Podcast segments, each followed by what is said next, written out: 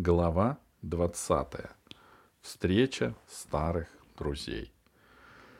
На рейсовом корабле «Линия» на маршруте «Земля-Вестер» произошло чрезвычайное событие, которое было отмечено в судовом журнале.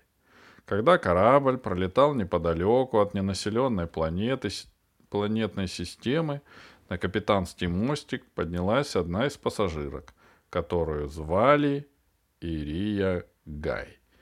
На эту странную женщину капитан обратил внимание еще на земле. Она была одета как дальний разведчик. Ни с кем не разговаривала, почти не выходила из каюты. Поднявшись на мостик, Ирия Гай заявила, что хочет покинуть линию, и для этого ей нужен планетарный катер. Она вернет катер после высадки. Сообщить о причине такой от такого желания, она отказалась. И, разумеется, капитан не согласился выполнить просьбу пассажирки.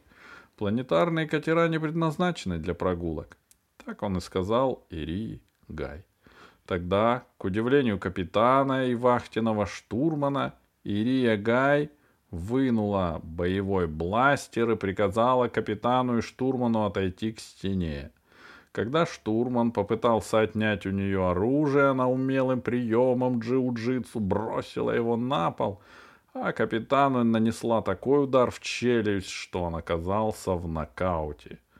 Затем Ирия Гай набрала на пульте приказ подготовить планетарный катер к запуску. Быстро и умело связала капитана и штурмана, сама спокойно вышла к люку, залезла в катер и стартовала. Когда через полчаса, встревоженным, встревоженный молчанием капитана, механик поднялся на мостик, он увидел, что капитан и штурман лежат связанные с кляпами во рту. Он с трудом поверил, что с ними справилась одна молодая женщина. Линия была рейсовым пассажирским кораблем. Она не могла менять курс, чтобы догонять молодую женщину. Капитан связался с галактическим патрулем и сообщил о происшествии. Патруль сообщил, что пошлет крейсер с планеты Вестер, и тот сможет прилететь через три дня. Тем временем Ирия Гай, стараясь выжать из катера максимум скорости. Конечно, она чувствовала угрызение совести за то, что так жестко обошлась с капитаном, но мысль о судьбе Тадеуша Сокола беспокоило ее куда больше. Через два часа после отлета с линии Ирия увидела, что навстречу ей идет другой корабль. Это было странно. С планеты 5-4 ее увидеть не могли. Значит, это враги? Ирия включила передатчик. «Отзовитесь», — сказала она. «Что за корабль? Куда следует?»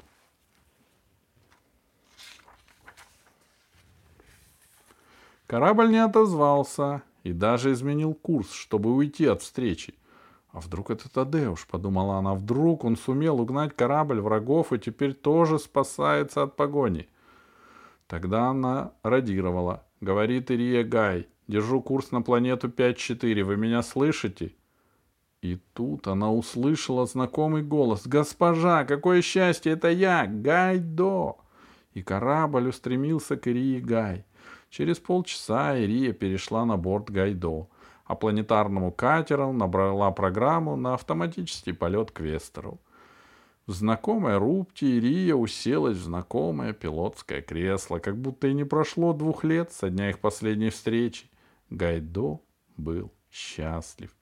«Я мечтал увидеть тебя, госпожа», — повторял он. «Это такое счастье! Ты летела спасать Алису?»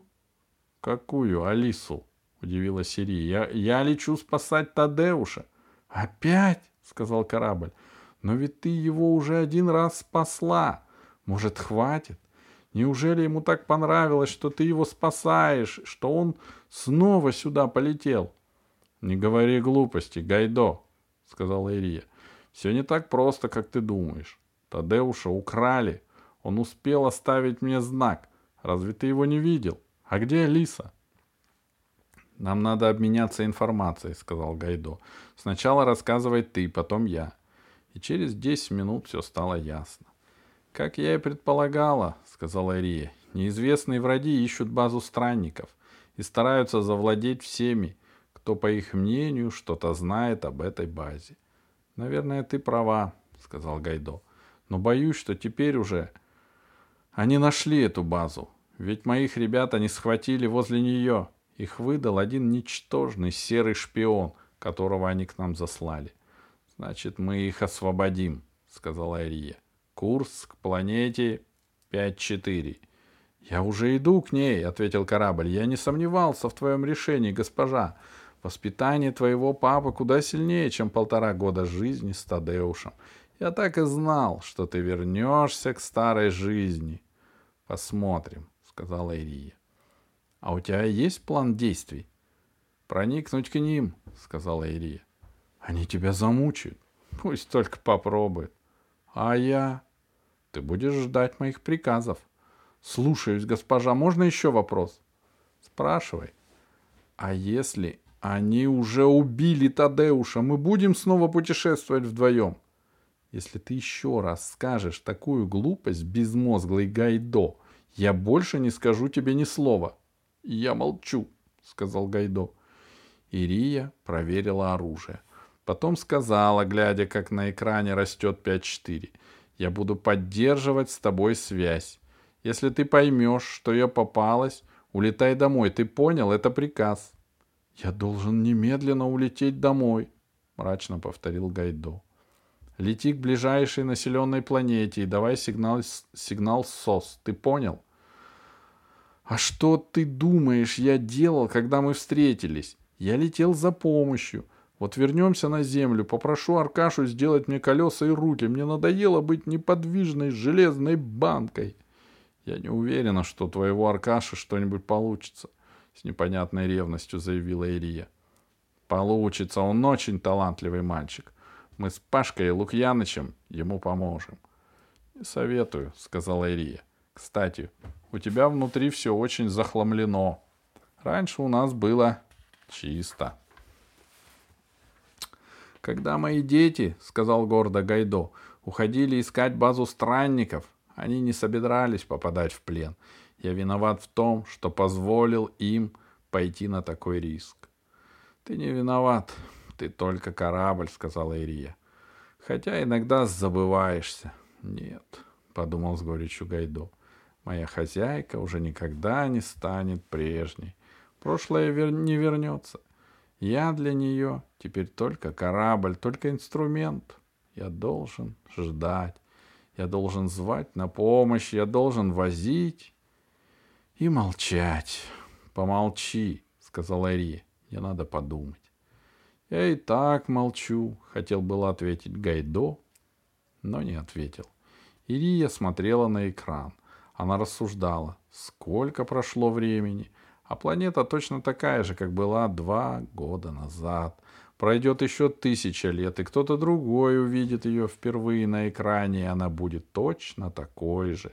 А два года назад Ирия была совсем другим человеком. Если бы ей тогда сказали, что она будет жить в саду под Вроцлавом и качать своего ребенка, она бы засмеялась. Ой, а как же там моя Вандочка? И у Ирии заныло сердце. Она, наверное, капризничает, а мать Тадеуша забыла согреть ей молочка. Ирии захотелось повернуть назад, отчучиться сейчас же на земле и накормить малышку. Но это невозможно. Ирия шевельнула рукой. Бластер врезался в бок. Нет, папа не зря потратил столько лет, воспитывая из нее бойца. Его школа не забылась. «Мой скафандр цел?» — спросила Ирия. «Я сберег его», — ответил корабль. «Давай». В стене открылась ниша. В ней поблескивал скафандр. «Ты останешься на высокой орбите, чтобы тебя не застали врасплох», — сказала Ирия. «Но почему мне не опустить тебя на планету? Это же удобнее». Ты безмозглый. Лучше объясни, чем ругаться. А что бы ты подумал на их месте? Только что этот корабль удрал с планеты и вдруг возвращается. Зачем? Не беспокойся, я доберусь до тебя. Я стану метеором. Ни в коем случае, испугался Гайдо, это опасно. Я уже пробовала, ты знаешь. Я не позволю, иначе меня засекут. С этими словами Ирия залезла в скафандр. Гайдо, электронное сердце которого разрывалось от тревоги, начал снижать скорость. «Будь на связи», — сказала Ирия Гай. Она не тратила лишних слов. Она была экономна в движениях и расчетлива, как на боксерском ринге. Через переходник она вышла в открытый космос, оттолкнулась от Гайдо и поплыла к планете. Через несколько минут, отойдя от корабля на достаточное расстояние, она включила ракетный двигатель и пошла вниз, набирая скорость так, чтобы внешняя оболочка скафандра при сходе в атмосферу раскалилась. Это было очень опасно. Любой микроскопический дефект в скафандре погубил бы Ирию в мгновение ока. Но она считала, что у нее только один шанс попасть на планету незаметно. Если наблюдатели увидят метеор, они не встревожатся. На 5-4 падает много метеоров.